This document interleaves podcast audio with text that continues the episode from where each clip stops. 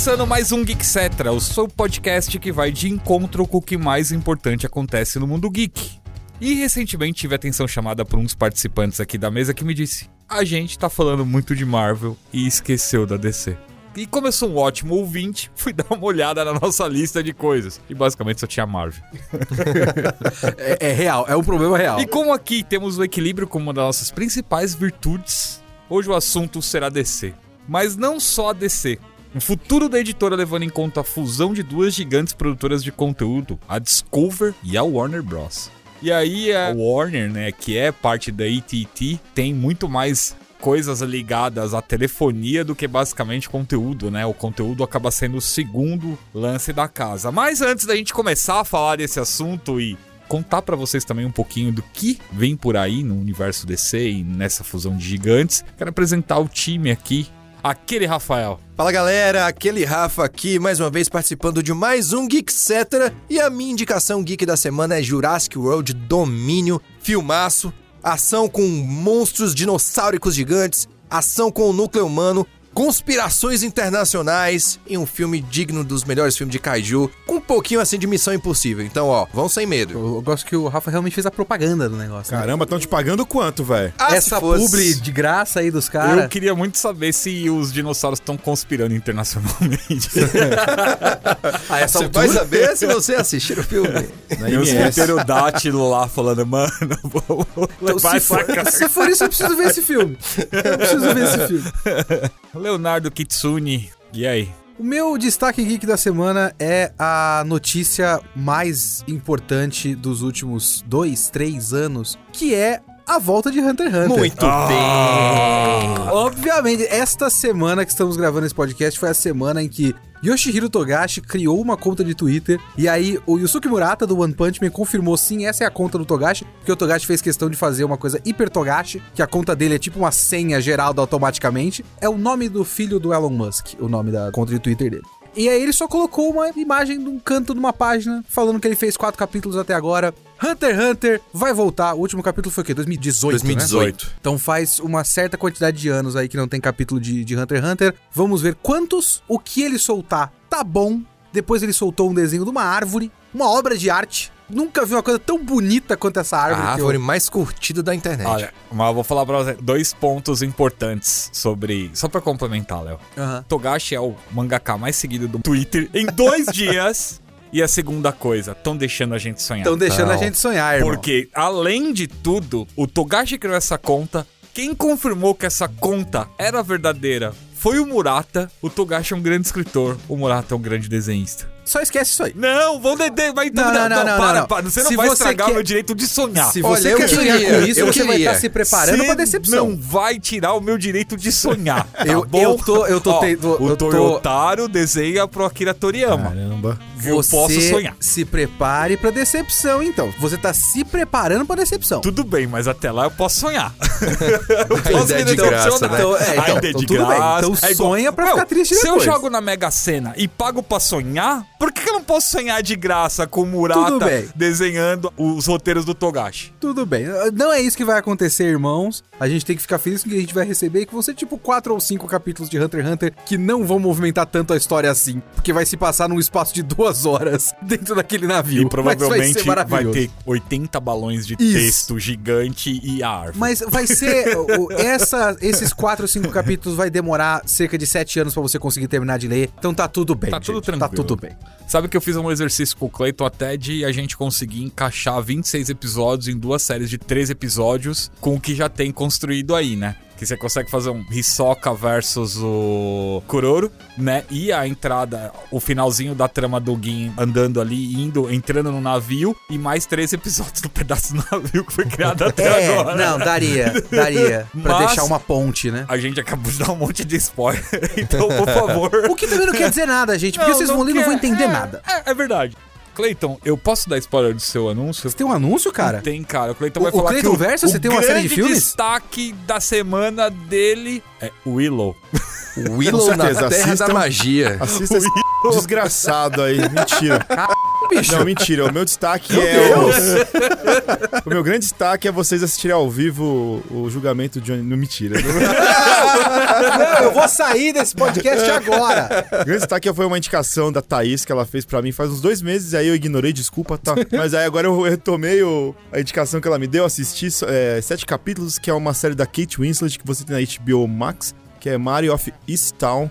É muito bacana a série, muito gostosinha de assistir. Ela é uma investigadora da polícia, meio de mal com a vida, né? Muita coisa ruim aconteceu no passado dela. Ela tem muitos traumas mal resolvidos, numa cidade pequena onde todo mundo se conhece lá. E é muito bacana. Tem Ivan Peters também participando ali. Tem o. Como é que é o nome do, do cara que é o vilão do Homem de Ferro 3 também? O, você tem o Guy Pearce fazendo também um escritor de livro lá que comedor, que pega todo mundo lá na cidade pequena. E é isso, é muito da hora. Assistam, vale muito a pena. Passa rapidinho e vocês vão querer uma segunda temporada. O Mare Easttown, eu sei que é uma série muito elogiada, é daquela pilha de séries que eu olho e penso, muito legal, nunca vou assistir, mas eu queria parar pra ver, eu não consigo Assista, ver. é legal, é muito bacana. Séries, coisa que eu não consigo ver, mas eu preciso ver. Bom, tem dois destaques que é a série do Obi-Wan Kenobi e a volta de Stranger Things aí pra quarta temporada. Tem bastante coisas aí pra ver. Tá chegando aí também The Boys e na sequência também Miss Marvel. São literalmente quatro séries aí pra você que curte esse universo geek assistir e curtir bastante aí já em sequência. Algumas disponíveis no Disney Plus, outras na Netflix e a outra na Prime Video.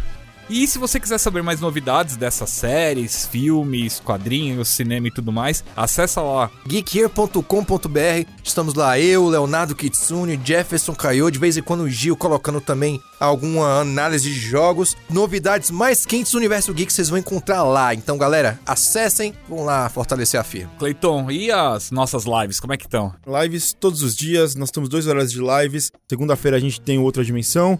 Terça-feira a gente tem o Terebi, a 1h30 e depois às 5 horas a gente tem o Direto da Pedreira. Na quarta-feira, de novo, a gente tem outra dimensão lá. Na quinta-feira, a gente tem duas lives também. Momento Drama com as meninas. E depois à tarde, a gente tem o Play Spot.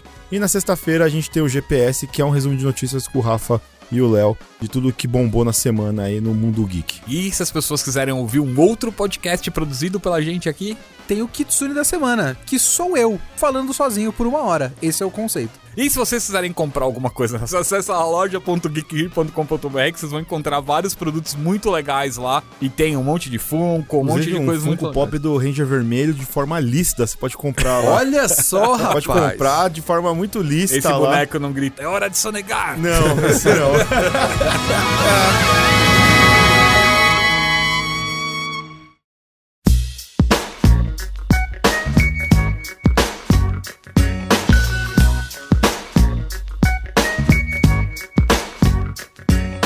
maio do ano passado, a Warner Media, braço do grupo AT&T, a gente falou do grupo AT&T no começo, e a Discover lançaram um plano de fusão.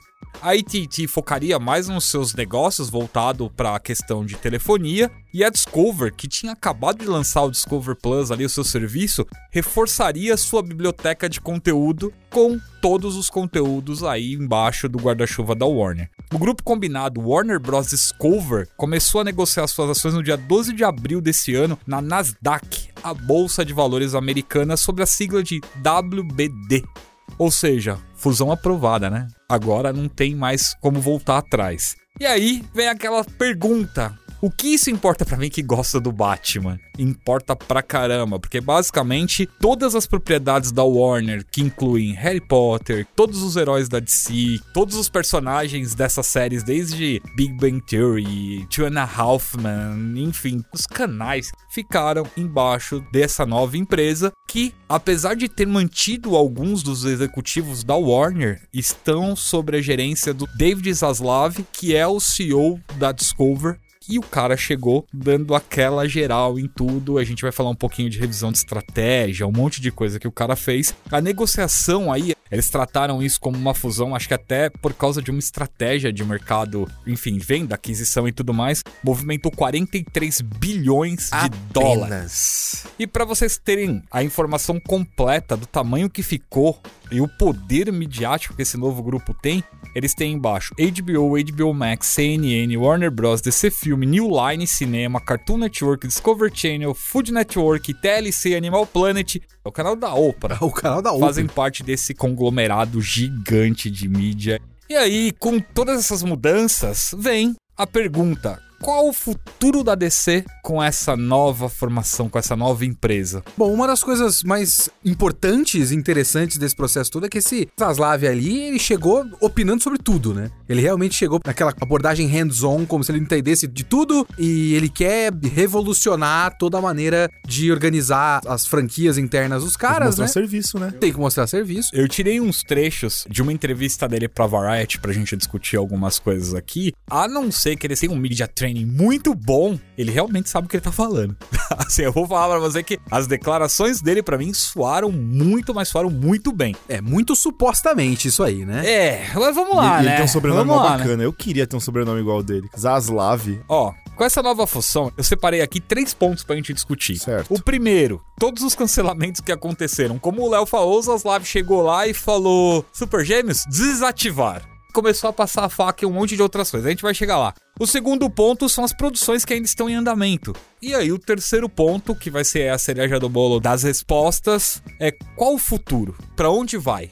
Cancelamentos que já foram anunciados até o momento da gravação desse podcast. Importante, porque daqui a pouco os caras cancelam alguma coisa. Vocês esqueceram, a gente não esqueceu, a gente não sabia. O filme do Super Gêmeos. Tão necessário quanto o Willow. O Cleito não esqueceu o Willow, cara. Então, uma, uma é raiva muito pessoal, é Clayton, pessoal. Clayton vai comprar um bonequinho do Willow pra ele, vai. Vou, tô lá Toda vez que ele já. tiver com raiva, ele vai dar um tapa Tem que no comprar três pra formar um. Bom, eu acho que essa fusão da Warner com a Discovery meio que tá afetando também as produções do Arrowverso no CW, né? Que o CW tá naquela balança mais não cai, vai ser vendido, não vai ser vendido. E aí eles passaram a faca em um monte de série. Calma aí, Rafa, calma aí que eu tô chegando lá. Essa é a lista que ele vai chegar agora. É a lista dos ela mesmo. Então cancelamentos, lá. né? Batwoman já foi, Naomi já foi, Legends of Tomorrow já foi, Riverdale já foi, o Flash não foi porque os caras já anunciaram É. que a nona temporada é a última, eles já estavam gravando, então ele não ia ser um mau caráter. Rola a nona e acaba. O grande boato é que o CW vai acabar e- Aham. e, é isso. O que vocês acham? Alguma dessas coisas que foram canceladas mereciam continuar?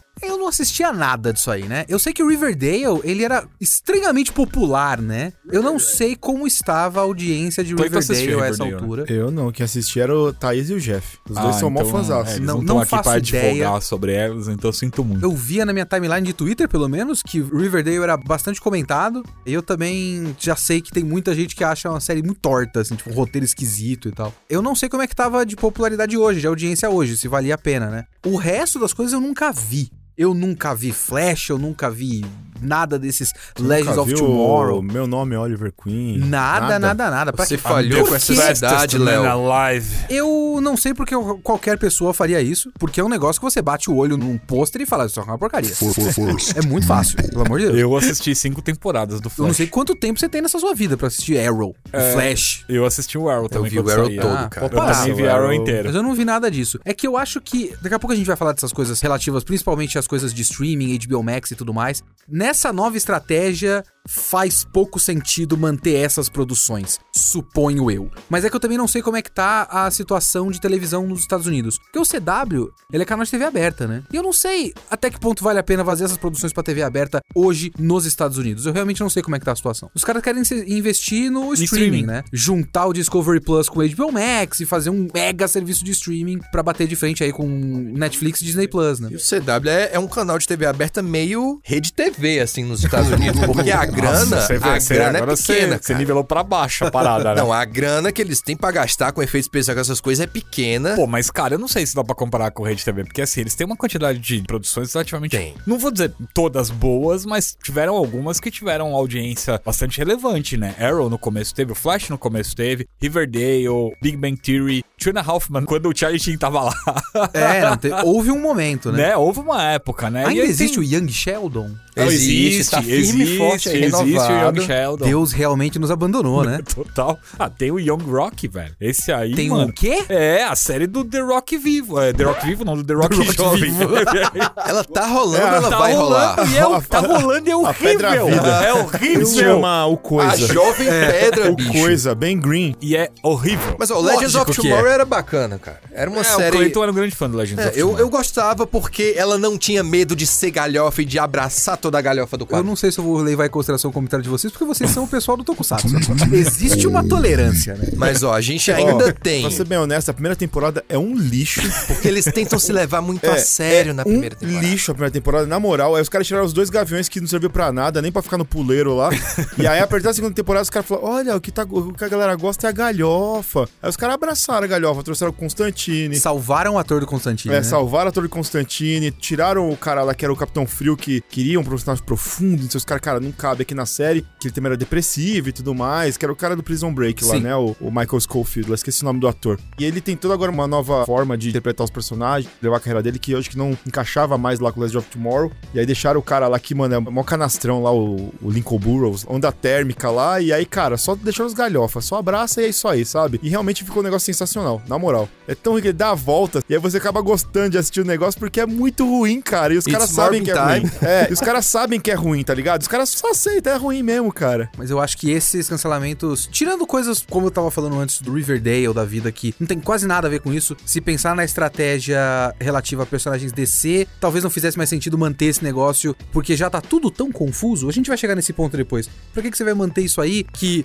não são produções de alto padrão, talvez não tenham todo o público que já teve algum dia, o Flash já tava pra acabar, o Arrow já foi, o resto é tipo tudo subprodutos disso aí, E, né? cara, a gente vai falar um pouquinho daqui a pouco do que tá rolando no HBO Max, mas se você comparar a qualidade das séries dos personagens da HBO Max versus da Warner Channel, não dá pra colocar na mesma dá, página. é um entendeu? outro padrão. É, é outro padrão de qualidade. E é outro público também, né? Outro objetivo das produções. Então, realmente não dá pra comparar, também no sentido de não tem por que comparar. Se o CW realmente vai acabar, meio que não faz mais sentido manter nada disso aí. E aí tem um ponto, né, cara? Porque assim, vamos entrar no que tá sendo produzido nesse momento. E aí eu tenho uma lista aqui, mas eu vou inverter ela, porque ali meio que no apagar das luzes, os caras tinham dois pilotos já encomendados pra começar a ser exibido no Warner Channel, que era o Gotham Knights. Que péssima ideia.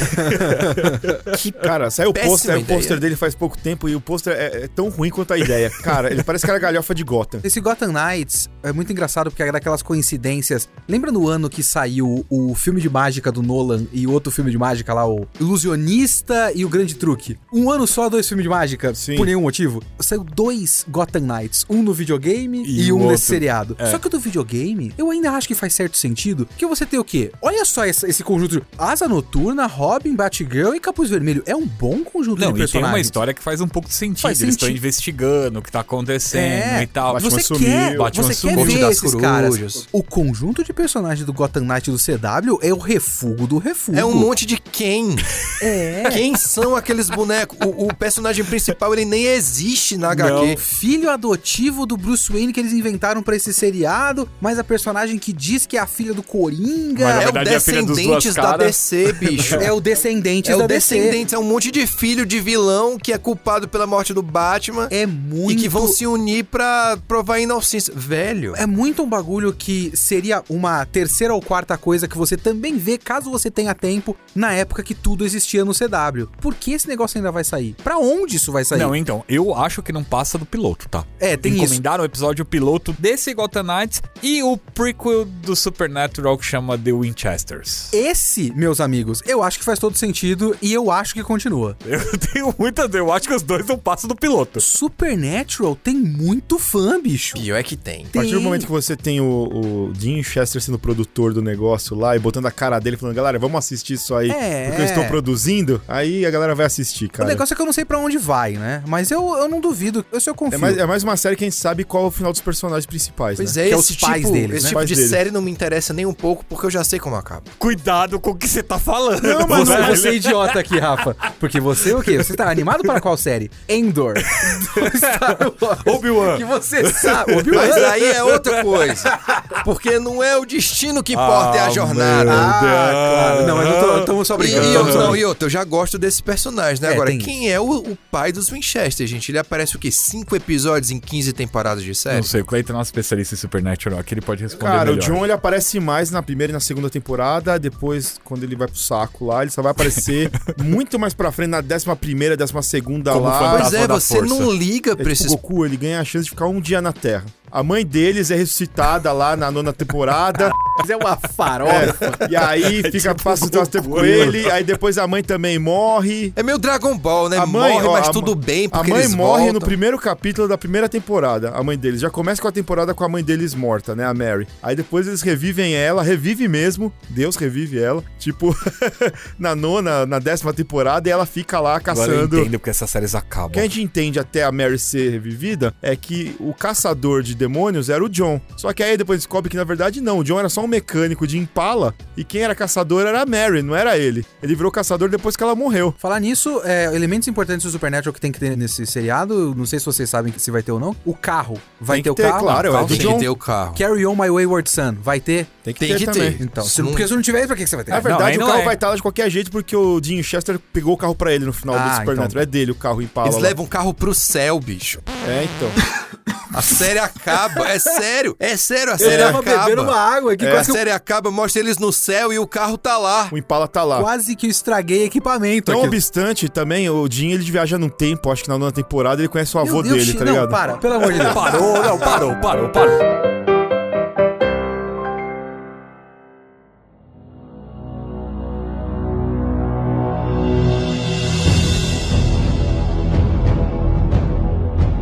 Falar de produções cinematográficas que estão rolando porque tá feia a coisa. Adão Negro com The Rock tá aí às portas aí pra chegar a qualquer momento, que eu acho que, sei lá, talvez o Léo nessa mesa se importe, acho que ninguém mais. Eu me importo mais ou menos, porque eu vou fazer mais uma vez aquelas carteiradas que eu costumo fazer. Eu peço perdão pra vocês, mas é só pra eu explicar a minha relação com as coisas. Você né? traduziu o Adão Negro. Não, eu, eu não traduzi nada de Adão Negro especificamente, mas eu traduzi e revisei e tudo mais o volume 1 do ônibus da Sociedade da Justiça. Ah, legal. E o arco da Sociedade da Justiça que eu peguei é o arco que o Adão Negro passa a fazer parte da Sociedade da Justiça. Então o filme vai ter a Sociedade da Sim. Justiça contra ele. Então me interessa mais ou menos porque depois de você passar um mês, dois meses e meio lendo esse negócio sem parar, você pega um apego pelos personagens, né? E eu quero ver esses caras, sabe? Então eu tenho interesse nisso. E eu tenho interesse naquilo que eu já falei pra vocês uma vez, em algum podcast passado, que o The Rock era talvez, ou é, ou era o último dos grandes astros que as pessoas assistem porque tem The Rock no cartaz. Sim. E nem ele sobreviveu à era das grandes propriedades intelectuais. Ele precisa estar atrelado a uma grande franquia de super-heróis, senão ele não sobrevive no, no ambiente de Hollywood. Ele arranjou o Adão Negro, eu achei curiosa a escolha. Eu queria que ele fosse o namoro, na boa. Bom, em defesa dele, ele tá tentando fazer esse filme do Adão Negro sair tem uns 12 anos. É, então, é um Ah. bagulho que interessa pra ele. Olha Há isso. 12 anos atrás, o Adão Negro, você me, você me corrija se eu estiver errado, Léo. Ele, para mim, ele sempre me pareceu o Spock com o uniforme preto do Shazam. Sim. Ele é um pouco isso, mas é o Spock bombadaço, Não, né? só que, é, só que agora nos quadrinhos ele é o, ele é o, Ele The, é o Rock. The Rock. Assim, Ele literalmente assim, assim como o. Aquaman é o Momoa e o Tony Stark é o Robert Downey Jr. No Injustice 2 ele era o Silas Malafaia. Nos quadrinhos é o The Rock agora. É uma grande ele tá escolha agora. de casting, É, veja uma, uma maravilhosa. Não, mas o, o Adão Negro, do pouco que eu conheço, eu não li quase nada dele tirando isso que eu li, né? Eu não sei se ele é um personagem tão interessante assim. Eu fico muito curioso pra saber o que, que ele vai fazer. Eu quero muito ver se o The Rock vai fazer ele virar aquelas bilheterias absurdas como foi o Aquaman e o The Batman. E Eu tenho uma dúvida, você que leu mais. Cara, eu nunca me importei com o Adão Negro, desculpa. Ele é um cara do Egito Antigo, uma parada assim, não é isso? É, ele ganhou. Por favor, tenham paciência comigo, eu não sou um grande entendido do assunto, apesar de ter trabalhado nisso. Mas os dois têm a mesma origem dos poderes. Sim. O Adão Negro ganhou esses poderes na época do Egito Antigo. Ah, e aí, acho que ele retém esses poderes. Hum. E muito mais tarde, no tempo presente, o moleque lá, o Billy Batson, ganha os mesmos poderes. Então eles têm a mesma coisa. Agora eu quero saber se no Egito Antigo a galera tinha as orelhas do Spock. Por quê? Por que, que ele tinha as orelhas do Spock? Ah, não sei. Esse aí foi o desenhista, cara. É só um detalhe pra deixar ele interessante. Veio junto com o poder, cara. o Billy Batson não tem, caramba! grandes poderes, grandes orelhas tortas. É. Ai, caramba, Mas é cara. aí. Adoro esses designs do antigamente, porque Mas- sim, cara. Vamos seguir, porque o Clayton ele vai distorcer o Adão Negro. Eu não vou não, cara. Próximo filme é o Flash. Que, sendo bem sincero pra vocês, eu tô empolgado pra assistir porque efeito Homem-Aranha 3. Com todo mundo voltando, com aquela reunião, fanservice. Mas vamos ver se o Ezra Miller vai deixar acontecer antes de ser preso, né? Porque Ele pode muito bem dele... botar fogo no cinema na noite do- da estreia. Mas sabe o que, que, tá- que, que vai acontecer? Eu vou falar pra você o que vai acontecer. Não, Xoxana. Adie, Xoxana. Adie. Xoxana. Então, mas Queimando o cinema. a gente foi assistir junto, nós três, o o Homem-Aranha. Eu falo pra vocês, a galera gritou muito mais quando apareceu o Homem-Aranha do Andrew Garfield do que quando apareceu o Homem-Aranha do Maguire. Porque a galera que tava assistindo o filme com a gente na sessão era uma galera mais nova e os caras, whatever pro Tobey Maguire, é o Homem-Aranha velho. Os caras vão botar o Michael Keaton, que é um Batman ainda mais velho que o Tobey Maguire. Eu acho que o Batman dos caras é o Christian Bale. Se os caras colocassem o Christian Bale ali, já é um Batman mais ou menos perto do Tobey Maguire também, tá? 2005. É, o Batman Begins. Aí você tá ali. Eu não sei se o frisson vai ser o mesmo ali no Flash, Eu, tá eu acho que a gritaria vai ser quando aparecer o Batchefk. A gente tá falando de qual filme agora, desculpa? Flash. Porque eu pensei que você tava indo na ordem do lançamento. Porque depois desse, eu tava até conferindo agora, a nova ordem de lançamento do negócio dos filmes é Adão Negro, Shazam, Aquaman e Flash. Ah, essa ordem mudou. O último adiamento foi esse. O Adão Negro é outubro, Shazam é dezembro, Aquaman março do ano que vem e Flash junho do ano que vem. Nossa, velho. Essas são as datas novas. Não, não, não tem problema. Aqui a gente não ficou de colocar em ordem. Simplesmente foi falando. E seria interessante seguir pro Shazam porque tem a ligação com o Adão Negro. Não tem. Supostamente. Não tem, cara. Mas, enfim, O segue. The Enfim. Rock, ele é um ator muito maior que o próprio personagem do Adão Negro. O Adão Negro só tá acontecendo porque o The Rock encheu muito o saco. É, como porque o a filme DC solo, também sim. não liga. Sim. E ele é tão grande que ele não vai se permitir apanhar na tela grande pra milhões de pessoas verem pro Shazam. Pro Chuck. Não vai acontecer. O O que Chuck. eu achava que poderia acontecer é eles terem organizado dessa maneira, justamente pra, sei lá, cena pós-créditos do Shazam, aparece o The Rock, sabe? Esse tipo de coisa que eu acredito que eles poderiam fazer. Mas o Adão Negro vai passar antes do Shazam. Então, o Adão Aí Negro o- antes, aí depois Aí tem o filme do Shazam, aí o e aí... Shazam tem a cena pós-crédito do Adão Negro É, tipo isso. Tipo, ah, nossa, juntou É. tudo, uau! Pode ser.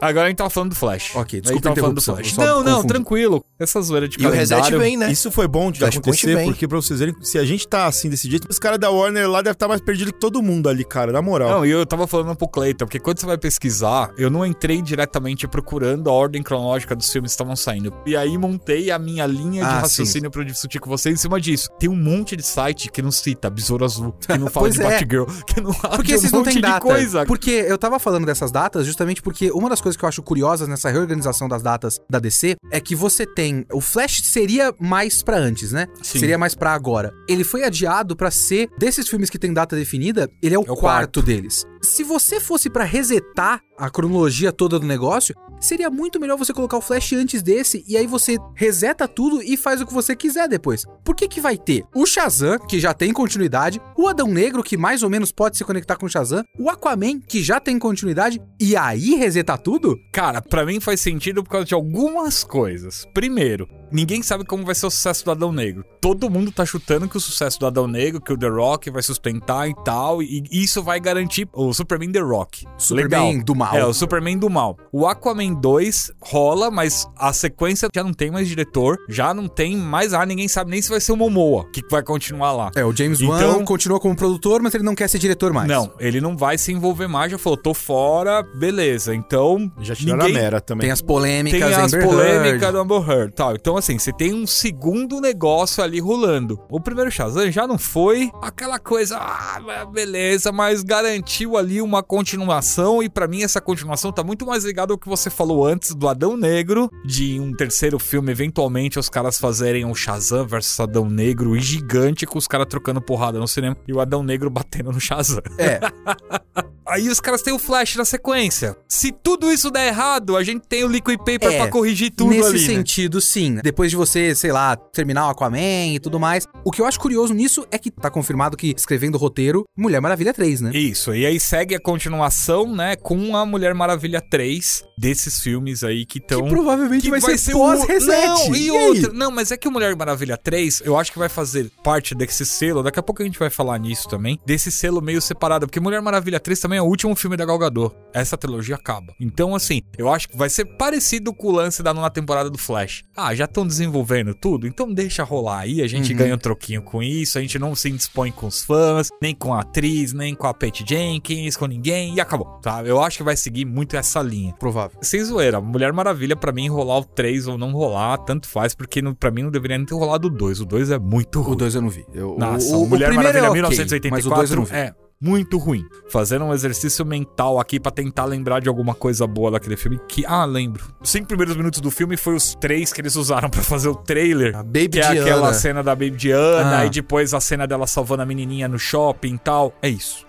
E o universo animado da DC também não foi mexido, ele continua firme e forte, vai ter a, a animação no cinema aí de Super Pets, com um monte de dublador É, famoso, que Ken sai Reeves. antes de todos esses filmes que a gente falou agora. É o próximo grande lançamento de cinema da DC é o Super Pets. E aí você tem, né, rolando na HBO Max a Justiça Jovem, tá caminhando aí pros últimos episódios, e algumas animações direto pra vídeo anunciadas, que é o Green Lantern Beware My Powers, né, que é a história do John Stewart, e Battle of the Super Sons, que é a adaptação dos quadrinhos dos Super Filhos com o Damian e com o Jonathan. Vai ter em algum momento um crossover do Super Hero Girls com o Jovens Titãs em Ação também. Ah, é? Tem também a terceira temporada da Arlequina, A né? Arlequina faz muito sucesso, o pessoal gosta É, muito. né? Parece que é esses- ótimo esse desenho, É, mas eu tem vi. que abrir um parênteses aqui que hoje eu descobri o Bruce Wayne descer Super Hero Girls e eu adorei. Não conheço. Eu vi Coloca bastante ali- com o Augusto, mas eu não vi o Bruce Coloca Wayne. ele depois que é sensacional, que ele é meio Latin Lover, assim, e o Dick Grayson é todo engomadinho, cara. Ah, eu não. É porque eu gosto muito do. bom, cara. do- É a Feira da Fruta? Não, é muito bom. Ele tem um Precisamos de um cabelinho assim, plano, todo tipo Robin, aí, ele. Cara, é sem.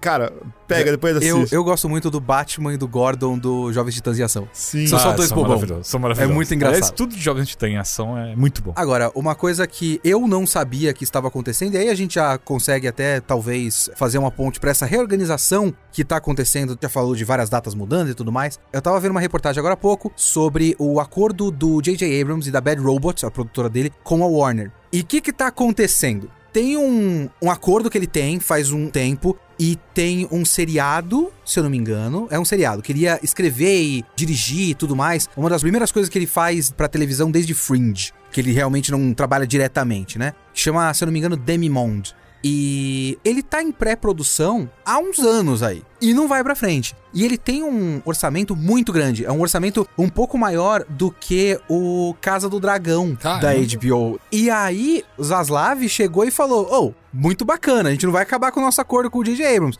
Mas ele não produziu nada, né, bicho? E o orçamento é gigante. E aí, o que, que a gente vai fazer? Então, coisas podem estar sendo reorganizadas porque o Zaslav tá olhando essas coisas Óbvio. e tá, Acabou tipo, a bagunça. ele quer cortar custos de muitas produções. A reportagem que eu vi no Hollywood Reporter fala em cortar alguns 2 ou 3 bilhões de gastos que a Warner anda tendo com produções que ou não estão dando retorno ou que não estão indo pra papel. frente e tudo mais. E esse acordo do J.J. Abrams e a Bad Robots, a produtora dele, com a Warner, tinha o Liga da Justiça Sombria Sim. nesse meio. Eu não tava ligado. Um reboot do Constantine, um seriado da Madame Xanadu, que eu não conheço direito. O Superman produzido pelo Michael B. Jordan. Michael B. Jordan. Tava dentro desse acordo. Então, coisas que podem vir a ser reorganizadas por conta dessa nova gestão aí do cara que tá olhando e tá tentando, na cabeça dele, acabar com a bagunça. E a gente tá aqui, na nossa confusão, reproduzindo essa bagunça da Warner também. E eu tenho certeza que ele vai acabar. Acabar o quê? Ah, os Aslav? Não, ah, ele vai acabar com essa bagunça. A gente vai. falar no- que ele ia acabar com o acordo com o J.J. Abrams, porque isso Não. não está em perigo. Eu, eu, eu acho que vai continuar, porque assim, o J.J. Abrams é um senhor produtor, E é um ele nome, tem né? um nome forte e tudo mais. A Bad Robots é uma empresa incrível, com profissionais animais. Assim, o ponto pra mim é, ele vai fazer a limpeza, daqui a pouco a gente vai entrar nos trechos da entrevista dele aí pra Variety. Mas antes, é importante a gente falar aqui que a gente tá debatendo sobre notícias voltadas pro cinema e mais específico pra Warner Channel. Tá, as produções da HBO Max, até o momento que a gente tá gravando, tendo essa conversa aqui, elas continuam ali a todo vapor. Então, tem uma série, um filme do Lanterna Verde que não fica muito claro, que acabaram de escalar um Guy Gardner, Alan Scott, Penelope Cruz e, enfim, mais uma galera aí, o Hal Jordan. Tem a terceira temporada da Stargirl, tem o Superman Lois que continua ainda, a gente ninguém sabe se vai ser renovada pra terceira temporada ou não, mas a segunda temporada ainda tá rolando. Tem a segunda temporada do Pacificador que já tá confirmado. Tem a série do Pinguim com Colin Farrell que também tá Ah, confirmado. tem todo vai... o universo Matt Reeves do isso, Batman, né? tem o Asilo Arkham, né, do Matt Reeves, que e tudo isso vai rolar, tá, gente? Independente Quarta do temporada que... do Titãs. Quarta temporada do Titãs, que não deveria rolar, mas vai rolar. O Titãs eu tenho uma dúvida aqui, vocês podem me tirar essa dúvida. Titãs é CW? Não. Ou é HBO Max? HBO Max. Antes ele era pra aquele streaming que era só de coisas da DC. Ah, é verdade, existiu isso e não existiu Eu não lembro nem o nome disso aí, pra tu ter uma ideia. Não era DC Universe, não? Não lembro, Não lembro, Tanto é que o, coisa. o Robin, que é o. Como é que é o nome dele? O cara que faz o Robin Asa Noturna. Brenton Thwaites. Exatamente. Ele se negou a fazer uma participação nas coisas da CW, porque na cabeça dele não faria sentido nenhum. O mundo do Titã não tinha nada a ver com o mundo do- dos negócios da CW. Aí ele coisa se é uma negou. coisa, outra coisa outra coisa. Exatamente. Ele não vou aparecer. É, é aquela coisa que a gente tá acostumado demais com uma coesão de marca muito forte das produções da Marvel, que a única ponta solta hoje é as coisas que eram da Netflix e agora estão entrando pra Disney Plus e tudo mais, e o que que isso é canônico ou não e tal. Na DC, a gente tem uma série de continuidades diferentes, né? O Titãs Não, é é um uma universo bagunça. próprio, É as séries da CW eram uma continuidade própria O ali. próprio Raio Negro era da CW era uma coisa própria. Não O tinha nada Raio. Negro não se misturava com os Aí caras, depois- né? o Raio Negro foi depois pra se Netflix misturou. por um tempão, né? Depois eles tiveram o Elseworld lá, alguma coisa assim. Ah, e sim. aí Colocaram. fizeram só uma única Terra Prime e colocaram o Raio Negro Crise no mesmo das uniforme. Infinitas Terras. Exatamente. Só que ao mesmo Tinha tempo, esquecido do Raio Negro. o Superman do Tyler Hoechlin lá também era de outro universo e colocaram no mesmo. Só que já tiraram, ele já tá em outro, ele já Então, não tá no mesmo. E aí a gente tem as produções Matt Reeves que até o momento são um universo próprio. Sim. Né? Que vão existir, né? Até o momento só existe um filme, mas enfim. Ah, e aí tem o Coringa, que também é um universo próprio. Coringa, pra mim, é o ideal do que deveria existir. É uma graphic novel. Eu não gosto do filme, mas o Coringa é um filme. Ele começa, ele termina, ele tem duas horas. Chega, segue a vida, pelo amor de Deveria Deus. nem ter sido produzido também, mas vamos lá.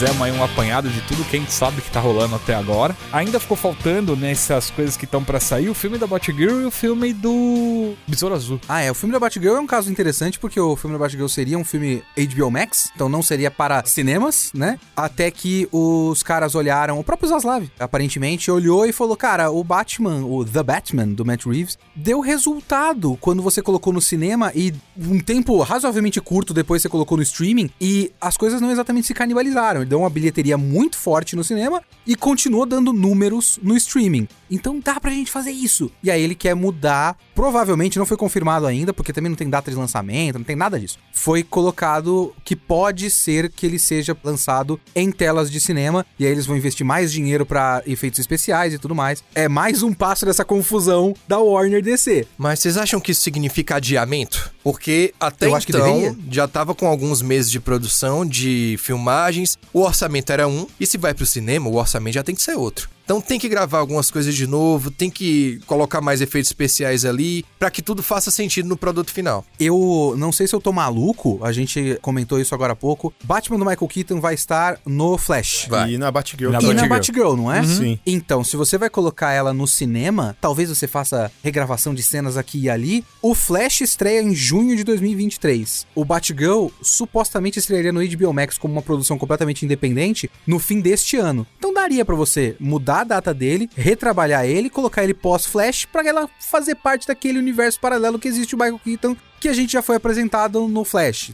Poderia ser, faria algum sentido. E se você vai colocar no cinema, não dá pra você colocar ele ainda esse ano, sendo que o lançamento de cinema deles do fim do ano é o Shazam, que é em dezembro. E aí você tem toda uma janela de lançamento cinematográfico que depende bastante também das empresas responsáveis pelo cinema nos Estados Unidos, que tudo isso é casado. Então, assim, ele subiu dois, é um três, né, Cleiton? Que subiu do HBO Max direto pro Três, cinema, né? é, é, confirmaram a Canário Negro A também. Canário Negro também Deus do tá céu. indo, Com, a- é. é, com aquela atriz que fez ela na Arlequina, ela mesmo confirmou que também vai pro cinema também. Não fazia Ô, ideia que isso existia. E tem uma produção ainda que foi anunciado, que tá no limbo, que a gente não sabe o que vai acontecer, só anunciaram que é o Super Choque. Sim. Então tá bom, né? Eles anunciaram DC e aí Fandom, você não né? sabe. Foi no DC DC, Fandom Fandom em do ano 2020. Foi, foi ninguém foi sabe. O filho do Smith apareceu igualzinho o Virgil uns tempos desses atrás. Aí ninguém sabe se ele vai ser, porque falaram que o próprio Smith botou mó fogo na galera, falando: Ó, ele vai um filme de herói. Tinha gente apostando que ia ser o Miles Morales. Eu e o Clayton apostava com bastante força que seria pro Super Choque, porque ele tá igualzinho o Virgil, inclusive com o corte de cabelo. O Smith dando tapas aí à torta direita, não sei como ficará, né?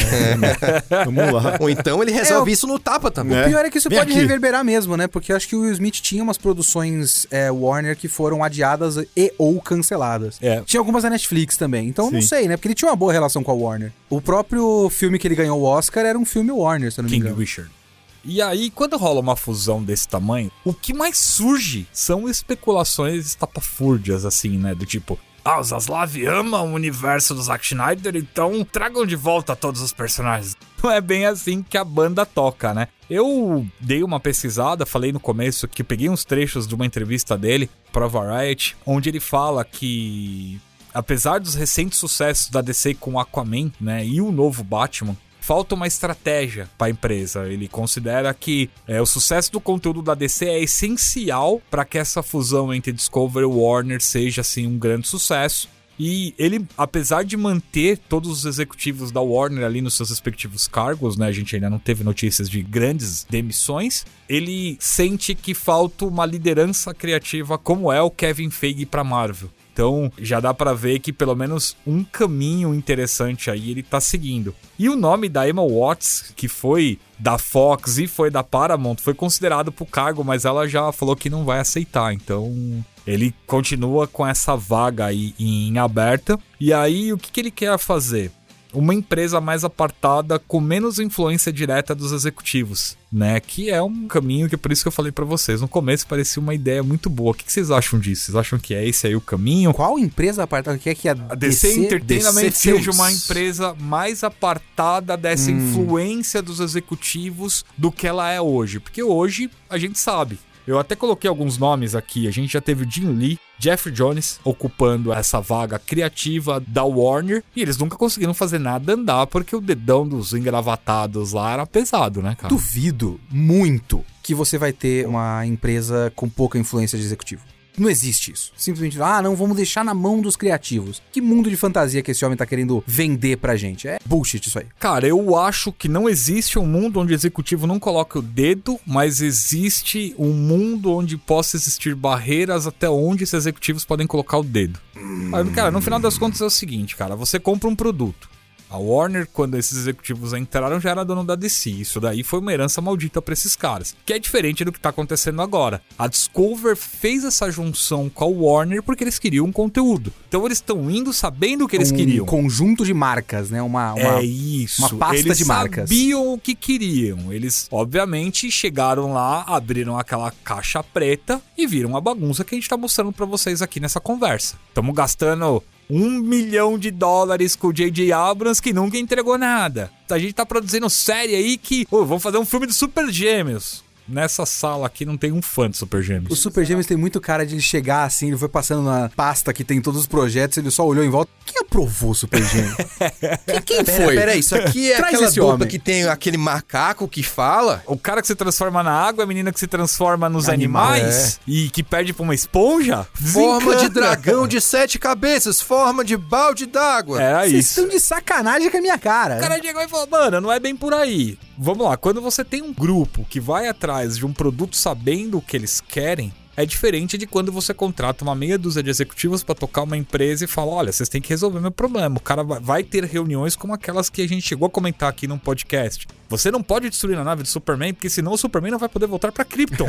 entendeu? Então, assim, o Zaslav, pelo pouco que eu li, inclusive tem um trecho legal aqui da entrevista dele que ele faz questão de falar que vê com bons olhos projetos de linhas diferentes, como o Coringa e a Harley Quinn da Margot Robbie porque ele sabe que esses são os projetos que não funcionam como a linha tradicional de super-heróis que são filmes ali que rodam dentro do seu universo, fechadinhos e enfim. A Harley Quinn ainda acho que vai ter continuação. Alguém sempre dá um jeito de fazer continuação dessas coisas. O ah, Coringa sim. eu acho que chegou. Apesar que a Margot Robin falou que queria parar de fazer a, a ela por um tempo, né? Ela tá começando a ficar muito estigmatizada em cima da personagem e tava perdendo papéis porque a galera olha e fala, ah, Arlequina. Não, ela vai ter tempo, ela vai ficar estigmatizada como a Barbie agora.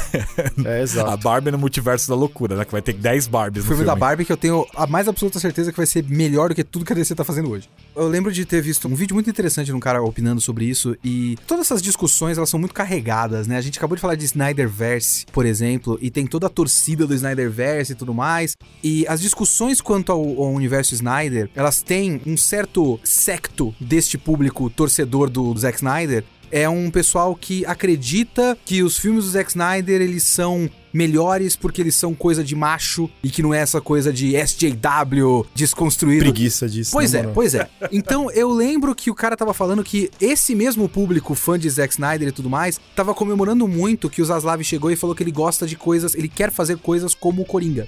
Porque o Coringa, ele também é pra uma certa parte do público, não todo, mas uma certa parte do público, um símbolo de um filme politicamente incorreto, que não é desconstruído, não é woke, não é nada disso. Só que a interpretação do cara que eu tava vendo no vídeo é o Movie Bob. Eu sempre cito ele aqui, que eu acho ele interessante nessas interpretações da indústria quanto a filme de herói. Quando o Zaslav fala que ele gosta de filmes como Coringa, o que ele tá falando é basicamente se a gente conseguir pegar um personagem, fazer um filme com um diretor diferente, que o orçamento é minúsculo, a gente triplica o orçamento e concorre ao Oscar, ah, eu gosto disso. Não é, olha, é um filme politicamente incorreto, não, é um filme barato. O Coringa é um, é um estudo de caso bizarro, né? É um filme muito barato, que deu muito dinheiro e concorreu ao Oscar de melhor filme. Exato. E é um filme de herói, em tese. É a bruxa de Blair deles. É, bizarro. isso, mas eu concordo plenamente com essa análise. É por aí mesmo que ele vê. Ele vai fazer os blockbusters, onde eles vão gastar um caminhão de dinheiro, vão ter uma lucratividade boa, mas eles vão continuar apostando nos filmes de baixo orçamento que vão trazer uma lucratividade alta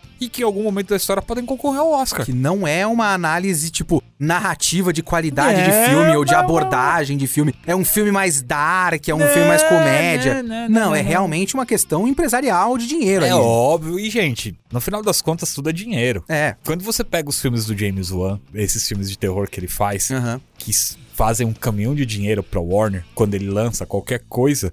Você acha que os caras lançam isso pensando no tipo de narrativa que ele vai É, usar? não é? Ai, dark, estamos fazendo é cinema isso. arte. Ah, vamos ver, Não. vamos concorrer ao Oscar. Meu filho, quanto que a gente tá gastando? 10? Quanto que vai voltar? 60? Opa, ganhamos 50? Faz 3. Exato. É que fã tem muito vislumbre, tem muito amor, né? Eu de vez em quando me pego nessa também, porque eu também sou meio apaixonado por algumas séries e de vez em quando eu derrapo aí na hora de fazer análise. Mas eu tento me manter o máximo fora possível pra falar e olhar de maneira profissional isso, cara. E no final das contas, todos esses estúdios, gente, personagens que a galera ama, essas discussões que a gente vê nas mídias sociais, nego se matando e tudo mais, cara, não vale de nada, porque no final das contas o cara olha e fala: opa, o Superman, quanto que é? Pô, o Superman vai render quanto? Em 3, quanto de mídia? 5? Opa, lança o Superman. É uma trademark que garante mais ou menos que o investimento vai retornar. É, É. basicamente é assim que eles vêm. Então a gente tem que pensar em o que eles acreditam que vai dar retorno de investimento, né? Esse é o, o que a gente tem que pensar aqui. James Gunn, vocês acham que seria um bom nome pra assumir esse espaço criativo da WBD? Olha, eu sei que o James Gunn ele é um cara versátil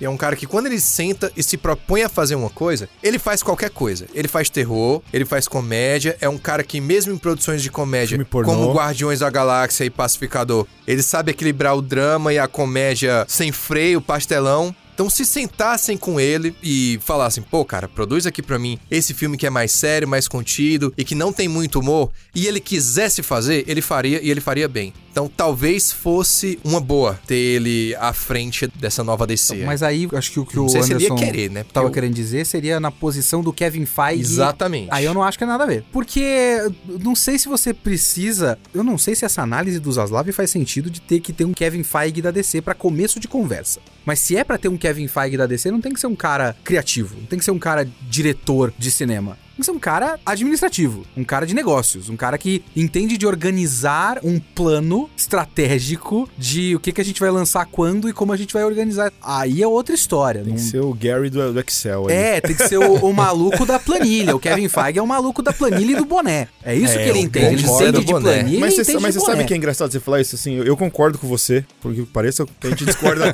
que a gente discorda de um monte de coisa. Teve um boato há uns anos atrás, antes de dar toda aquela merda com o James Gunn Twitter, e era um boato bem forte, não sei se você lembra. Eles estavam considerando seriamente colocar o James Gunn na posição do Kevin Feige e o Kevin Feige assumir uma cadeira de posição, coisa na Conselheiro. é, e aí ele ia ficar no lugar do Kevin Feige. Tava rolando boato fortíssimo disso daí, cara. Aí deu toda a merda lá, ele saiu, ficou sentido, ah, não quero mais agora não, cara. Agora eu vi que eu, eu, eu fico melhor fazendo as minhas coisas aqui. Porque assim, o ponto que o Léo tocou é interessante porque o que acontece? O papel desse cara não é ser um cara criativo. Papel desse cara é, primeiro, escolher as pessoas que vão dirigir esses filmes de maneira legal e depois, de maneira homogênea, fazer esse universo todo ser criado. É, esse, pra mim, é o grande mérito do Kevin Feige. Ele tinha, óbvio, alguns caras muito bons, como John Favreau, Taika Waititi, tinha o James Gunn, os irmãos Russo, que os caras conseguiam sentar numa sala, todo mundo junto, uma sala, que nem eles fizeram um retiro criativo agora pra planejar a próxima década da Marvel, e os caras conseguiam colocar todas as suas ideias de maneira coesa pra fazer as coisas acontecer. Então, o filme do Homem de Ferro tinha uma ligação com o filme do Hulk, que tinha uma ligação com o Thor, que o evento A rolava no filme B, tinha uma linha temporal, tudo ali se completava. Que era o que a DC nunca conseguiu fazer, né? Vamos lá. Não, Fora que ele tinha a coragem de chegar, esse cara aqui não está dentro do nosso cronograma, vamos tirar, como foi o caso do, do Edgar, Whedon. Edgar White também, É, né? também. Ah, cara, não tá batendo o que você quer fazer, não é isso que a gente quer pro MCU, tchau, valeu, obrigado. E é justamente esse um dos meus pontos em relação a você ter que ter uma figura Kevin Feigeana na DC. Porque assim, a Marvel deu muito certo. Todo mundo quer fazer Marvel hoje. Aí tenta fazer universo de monstro, tenta fazer universo de não sei o quê, filme da múmia do Tom Cruise. Monstros de Kaiju, Kaiju. Godzilla vs Kong. Monsterverso. Monsterverso até que tá andando, né? Mas também o Monsterverso é um projeto muito menor. É claro, tem três monstros. É. Tem o, o- Godzilla e King Kong, você fez um filme que eles encontraram e vai ter um próximo, e é isso. Ah, tem um seriado também pra Apple TV, enfim. Por que, que a DC precisa fazer Marvel? Quando você tem um projeto como esse, como a gente tava falando, eles fizeram um retiro, não sei o quê, e aí eles planejam os próximos anos, e certas coisas precisam se encaixar nisso. Então você, num projeto como o da Marvel, você não pode ter o filme do Coringa. Poder pode, só que ele não faz Ele parte, não ele vai é fazer graphic parte. novel. Só que você percebe que no projeto da Marvel não existe o filme do Coringa. Até o seriado do Cavaleiro da Lua, que o diretor declarou que não vai ter uma segunda temporada e o grande plot twist pra ele foi que não tem participação especial de outros personagens, até o seriado do Cavaleiro da Lua teve que ter uma cena pós-créditos pra dizer que o Cavaleiro da Lua continua existindo, que ah, foi a última coisa que acontece na série. Não tem eh, participações especiais, mas os caras falam de Vingadores ali. Então, até isso que foi mais ou menos projetado pra ser independente, ainda fala que, ó, mas o personagem tá aí e ele pode aparecer em outras coisas. Então, não existe, eles não abrem espaço pra isso, e eles abrem mais ou menos espaço pra alguns diretores colocarem a cara deles nos filmes, como tem o Taika Waititi, o Sam Raimi que pegou um projeto no meio e colocou umas cenas com cara de Sam Raimi, mas você não tem uma coisa como o projeto do Matt Reeves. Então, talvez o caminho da DC, que faria mais sentido pra DC ter uma personalidade, filmes dentro da Warner e tudo mais, todo o projeto conjunto do negócio, seria pelo menos acabar com um pouco da zona da coisa, que tem uma zona, mas não se prender a um formato de uma continuidade compartilhada engessada. Já existe o projeto do, do Batman do Matt Reeves e Robert Pattinson e tudo mais, então isso já vai acontecer num projeto próprio. Talvez você pudesse ter vários como esse. Você vai ter lá a trilogia do Lanterna Verde e você faz o universo Lanterna Verde. É que o problema é que a Marvel Studios, né, moldou a nossa cultura pop como um todo num nível tão bizarro que isso que eu tô falando agora é um bagulho que todo mundo ia odiar.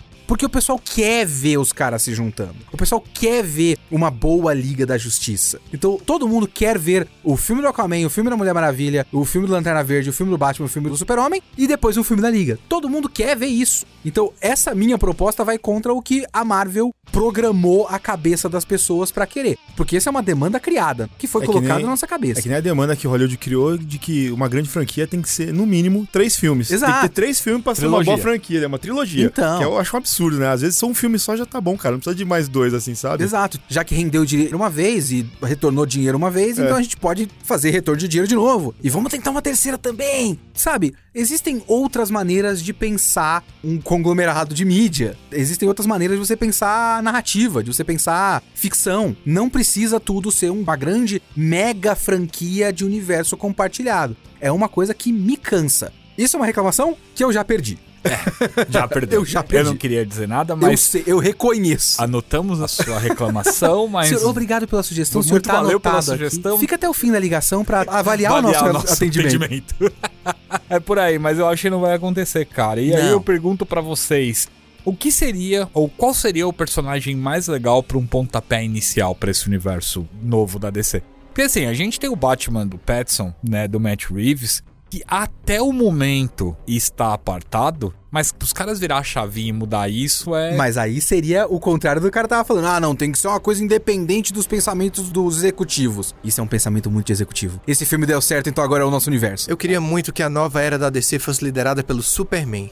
Porque a gente já tá há tempo demais com Superman sombrio, realista, depressivo e que a qualquer momento pode se virar contra a Terra, tiranizar todo mundo e matar todo mundo. Porque sim. Eu não aguento, cara. Chato. Eu não sei se eu já contei pra vocês que ouvintes aí nossos, né? Mas eu sou profissional de marketing, sou formado em marketing e tudo mais. O quê? E a, a DC. Ele falou, eu eles- sou profissional formado em Marte, né? É, Marketing. Eu sou um profissional de Marketing, marketing. é, marketing. Eu poderia ser um alienígena Caçador também. de John Ajax. Carter.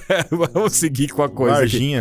Mas a DC é um dos casos mais emblemáticos de marketing de toda a história. Porque eles lançaram o filme da Liga da Justiça, onde o principal personagem e basicamente o líder da Liga da Justiça tá morto e eles não conseguiram fazer marketing com o personagem. É um bagulho estúpido demais, né? Cara, é o bagulho do outro mundo. A Liga da Justiça, tal, tá todo mundo e não tem o Superman. Você fala, mano, mas tem alguma coisa errada nesse posto? Não, o Superman tá morto. Peraí, mas não é o filme da Liga da Justiça? É, mas o Superman morreu. E aí? Mas, ó, eu vou fazer um adendo ao que o Rafa falou, porque o Rafa está 50% certo. Sim, eu tô com você, eu tô cansado do Superman Triste. quase injustiça, né? Porque ele é muito próximo, é, dá É só um- preguiça, É cara. uns três passos pra frente, ele é o Superman fascista do Injustiça. Existe uma grande parte do público que também está cansado, como a gente está cansado aqui. Por outro lado, existe uma outra parte do público Os que considera. Snyder. É. Que considera que hoje a DC é um contraponto à Marvel. Eu vou usar terminologia é, muito tóxica e negativa, só pra vocês entenderem como um exemplo, senhores ouvintes.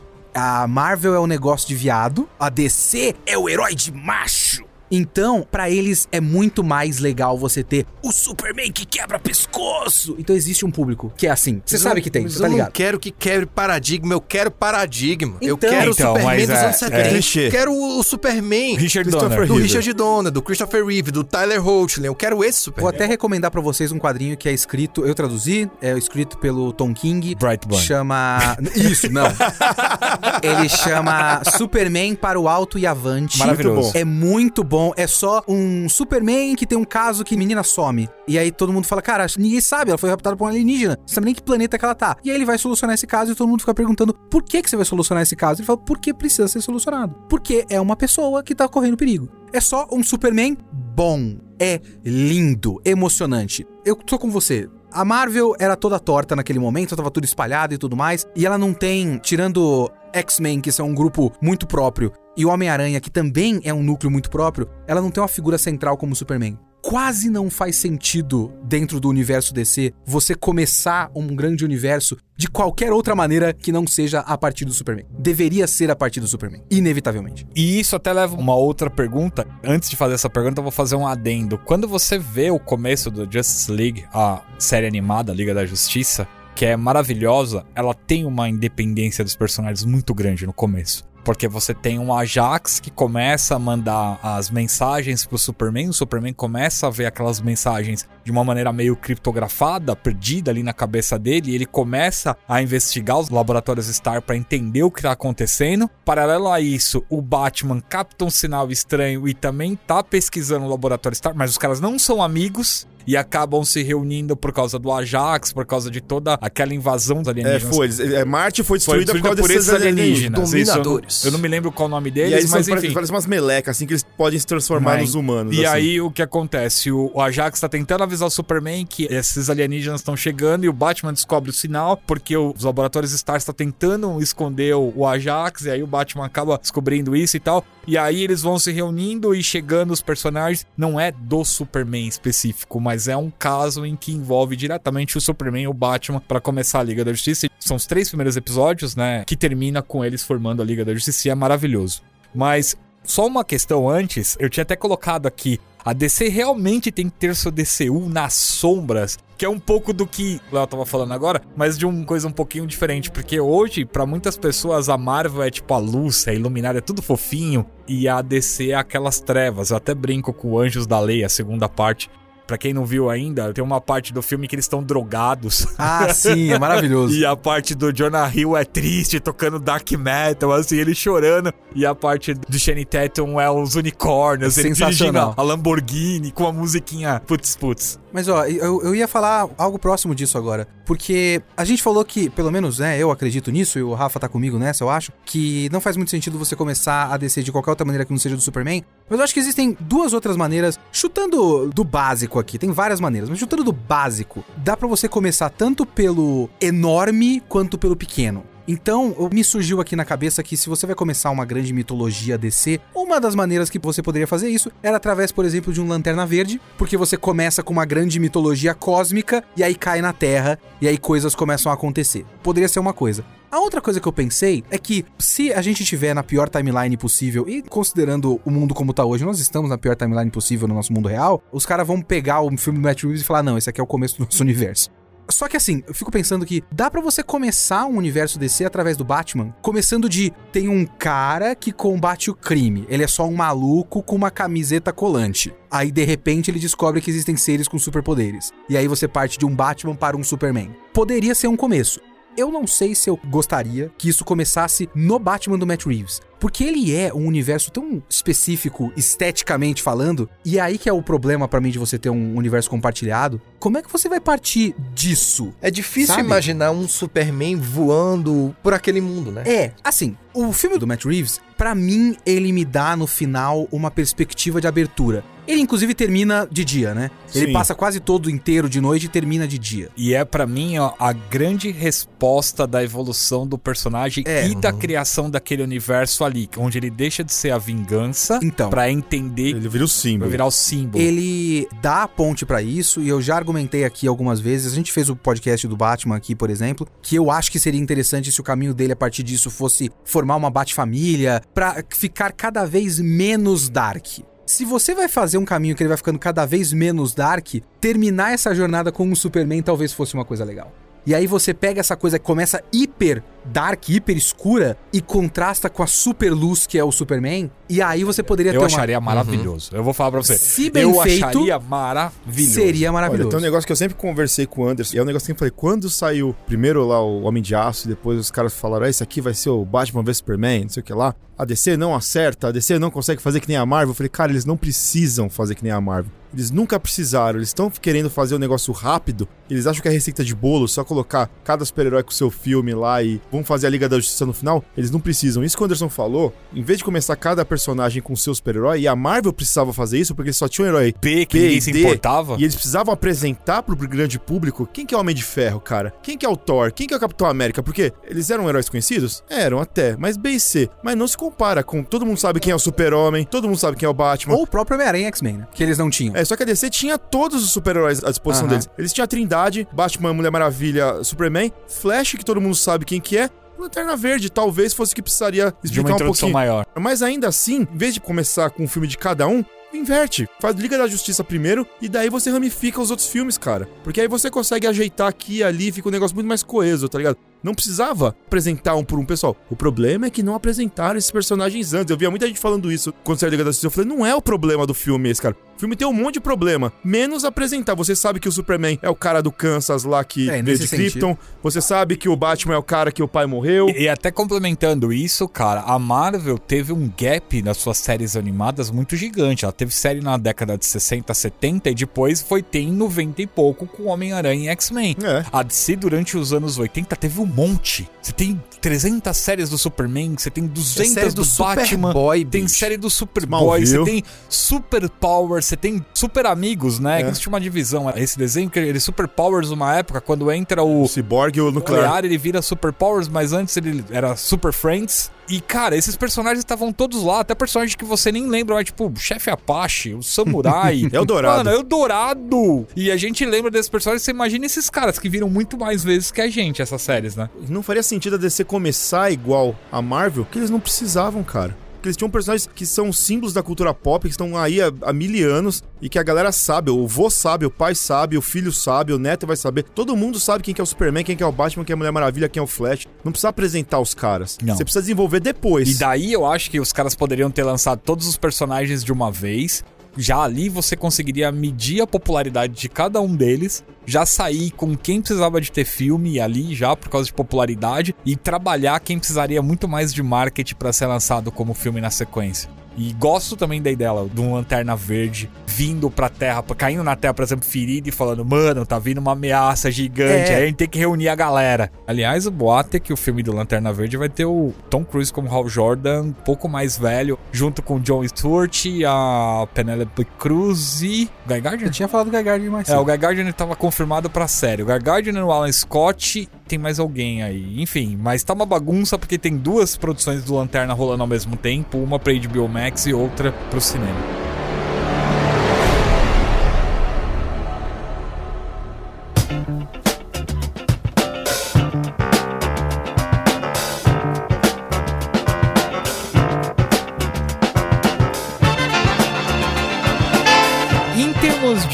Estruturação de empresa, a gente falou muito de universo, mas assim, eu separei aqui a Disney, que tem hoje as suas unidades de negócio, que é um conglomerado tão grande como ficou esse conglomerado da Warner Bros. Discover. Disney separa em Media Networks, que são todas as empresas de negócio deles. Eles têm o Studio Entertainment, que é onde tá embaixo todos esses grandes estúdios, então Pixar, é, Walt Disney, Marvel Studios, Lucasfilm, fica tudo embaixo dessa divisão de estúdios. Eles têm Direct to Consumer, que é basicamente as vendas deles, né? A parte de license, tá toda essa galera embaixo. E você tem o International in Parks, que é onde tá a Disney World e tudo mais. O organograma da Disney, inclusive, se vocês estiverem curiosos pra ver, vocês estão ouvindo a gente, se você for lá no Google e escrever lá Business Unit da Disney ou qualquer coisa desse tipo, tá tudo lá, super fácil pra você ver.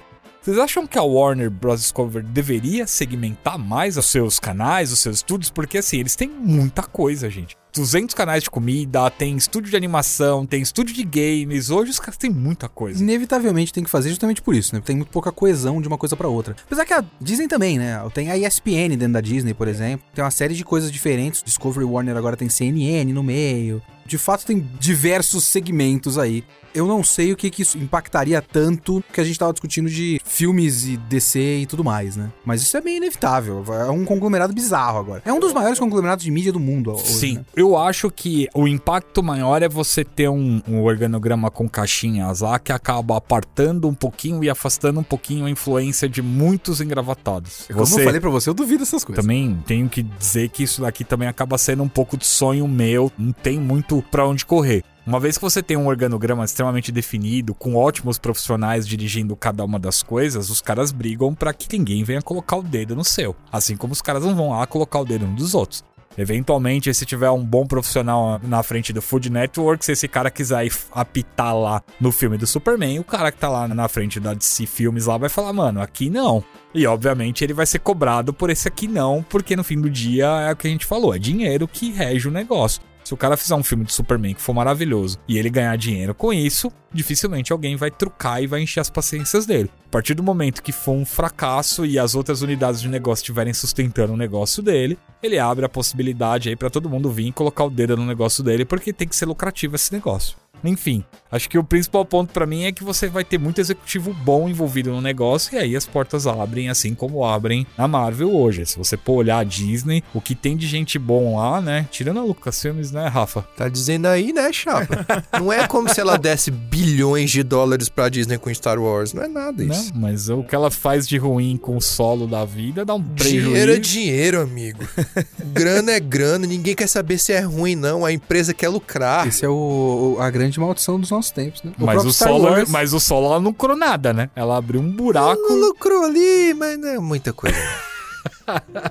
ainda tem. O que o Segundo, solo é. não lucrou, eles recuperaram com Baby Yoda. Ah, sim. ah, com certeza. Opa, a gente sabe que a culpa de tudo isso é do ator do solo lá que foi rescalado. Segundo a Catherine Kennedy, é porque eles rescalaram o ator do, do Harrison Não Ford. aprendeu nada com a experiência. O ator do. Lando ninguém fala, mas do, do, É. Harrison Ford é o problema.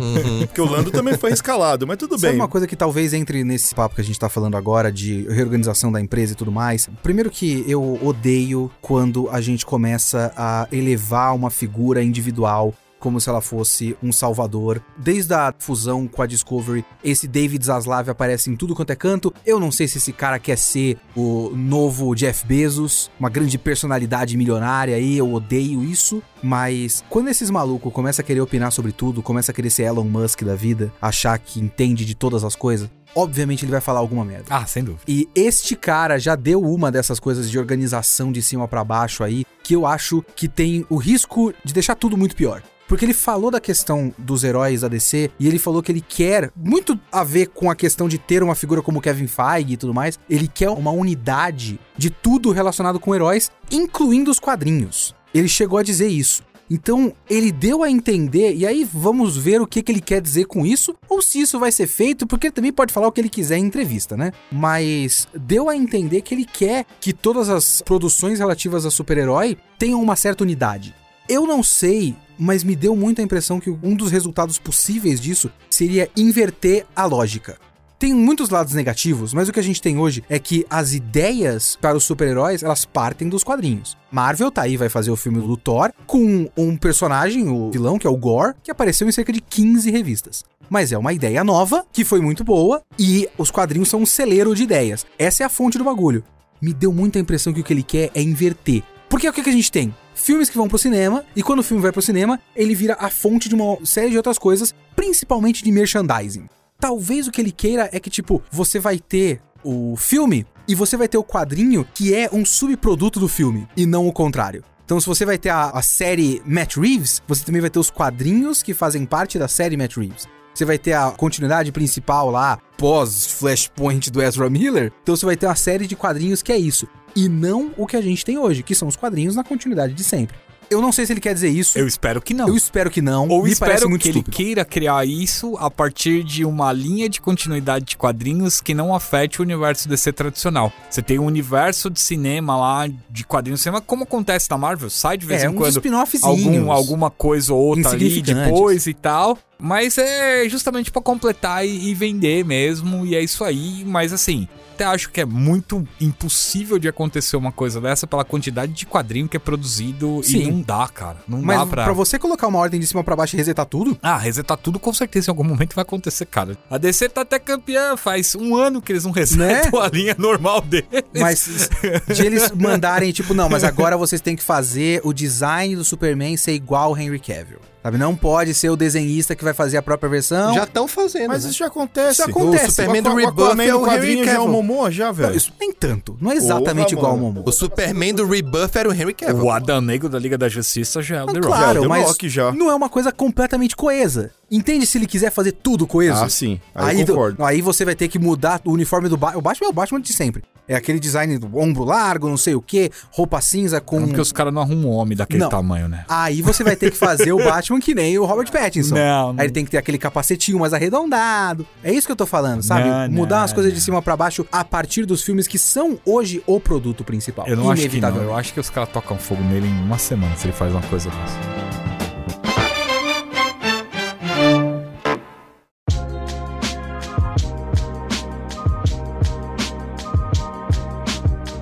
Bom, gente, eu só queria uma pergunta antes de terminar, coisa rápida aí pra vocês serem sucintos. Tem algum personagem ou alguma série que vocês gostariam que fosse produzida aí nesse novo universo DC, nessa nova empreitada aí? Clayton, tem alguma em mente? Desafiador. Com James Gunn. Etrigan. Roubaram a ideia do Rafael. Etrigan, o demônio rimador. Exato. Esse aí eu Por queria. favor, nunca pedi nada. Demônio rimador, cara. Não tem o que dar errado aí, Kitsune bicho. tá pensando ali. Eu, eu não sou um grande DCzeiro, eu não tenho na- nada que eu, que eu me venha à cabeça e falo, nossa, precisa muito que exista isso. Até porque a gente levantou tanta possibilidade de umas coisas que não precisa existir, não sei, Uma sinceramente não série sei. do Forager. Cara, ia ser sensacional. Forageador. Eu queria o Esquilo Lanterna Verde com uma série. Nossa, Esquilo sensacional. sem grilo. Esquilo sem grilo. Do Duck Dodgers lá, cara. Mas, gente, temos aí então um pouquinho do que vem por aí no universo DC. A gente tentou aí contar pra vocês de uma maneira mais organizada que foi cancelado, o que tá sendo produzido, o que será produzido em algum momento da história. Enfim, tá tudo aí pra vocês do que os executivos estão pensando pro futuro da DC em termos de fusão, em termos de estruturação dessa nova empresa. Esperamos aí que vocês tenham gostado. A gente agradece todo mundo que ficou até agora aí com a gente. Rafa, Pra finalizar, Galera, vocês podem me encontrar lá no Twitter e no Instagram, arroba aquele Rafael. Chega lá, vamos trocar uma ideia. E também todos os dias lá no geekhere.com.br, colocando as últimas notícias pra vocês. Então, dê uma passada lá. Léo, Todo lugar, Léo Kitsune. Arroba Léo Kitsune no Instagram, no Twitter, é nóis. E ouçam o Kitsune da semana, que também fala pouco de DC. Curiosamente, devia falar mais. falou que não é um, você não é um grande DCzeiro. Assim, metade da minha vida profissional a essa altura já é Batman. Mas especificamente o Batman. Eu fiz pouco de outras coisas dentro da DC. Você não é um eu fiz cuequinha muito verde, Batman. então. Não sou um cuequinha verde. Cleito, Vocês podem me encontrar em Clay SF, ou Clayton SF em todas as redes sociais. Pode me encontrar também noutra dimensão de segunda e quarta-feira lá na Twitch do Geek Here e no nosso YouTube do Mais Geek também, todos os dias. Estamos lá. quem quiser me encontrar nas mídias sociais, me acha como arroba HatermanTV. A gente já vai ter no próximo podcast um e-mail do Geekcetra. Se a gente vai divulgar o e-mail, vocês vão poder entrar em contato com a gente aí pra mandar perguntas, críticas, sugestões de novos papos. Obrigado novamente, galera. Valeu por tudo e até a próxima. Falou! Falou! Listen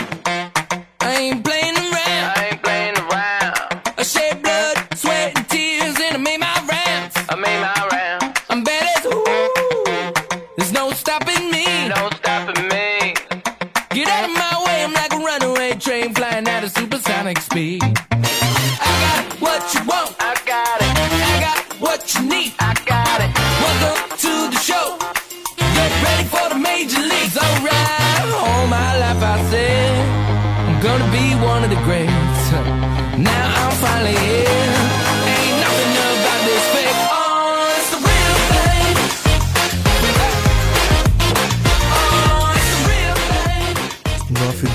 Willow. Não, não quero. Ninguém quer. Ninguém quer assistir nem a série do Willow desse Na moral, cara. Falei pro Anderson que se eles colocassem pelo menos uma lista do que eles vão mostrar por dia nessa p desse negócio aí, falassem, no primeiro dia vai ser a. Tá ligado? Não podia ser, né? Porque só mostrou essa p. Ontem, cara. Nós! Hoje vai Jogo ser- do Hoje Willow. vai ser Em Busca do Vale Encantado, que a gente descobriu que é da Lucasfilm também. É da Disney? Da Lucasfilm. Sério? The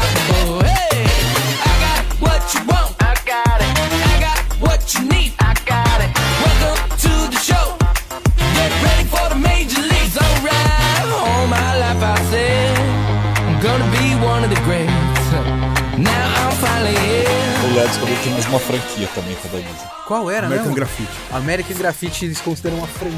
Mas só tem um filme. Dois. Tem dois? O primeiro é bom, hein? Sério, eu acho uma bosta. Eu adoro o primeiro filme. Vivi pra ver esse momento. Acho o máximo.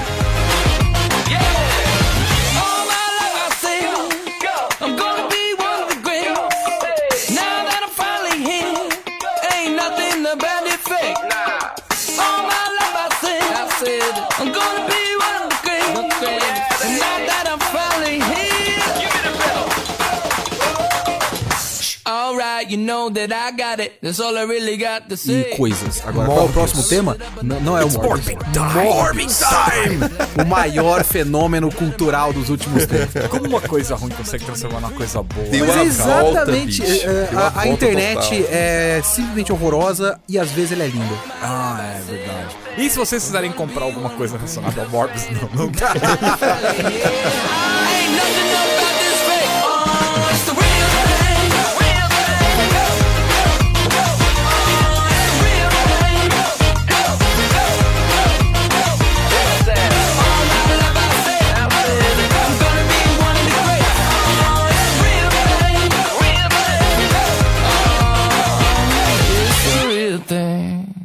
Até porque esse Zaslav ele chegou e ele tá naquela abordagem hands-on, assim. Dá- tem que né? dar uma seguradinha só pro Gil colocar a vinheta logo depois que eu Ah. fizer a pergunta. Até pelo menos uns segundinhos. Ah, então vamos retomar. Beleza, um sinal agora você pode. pro- É, não, é sempre que tiver a per... Quando ter- tiver Aí, a aí. pergunta, tem um- uma pequena Ah, pausa esse- dramática pra abertura. E aí a gente entra dando porrada. Beleza. Ele aprendendo, Gil. Aí, ó. Beleza, Léo. Manda Tá, ver. achei que não ia ter hoje.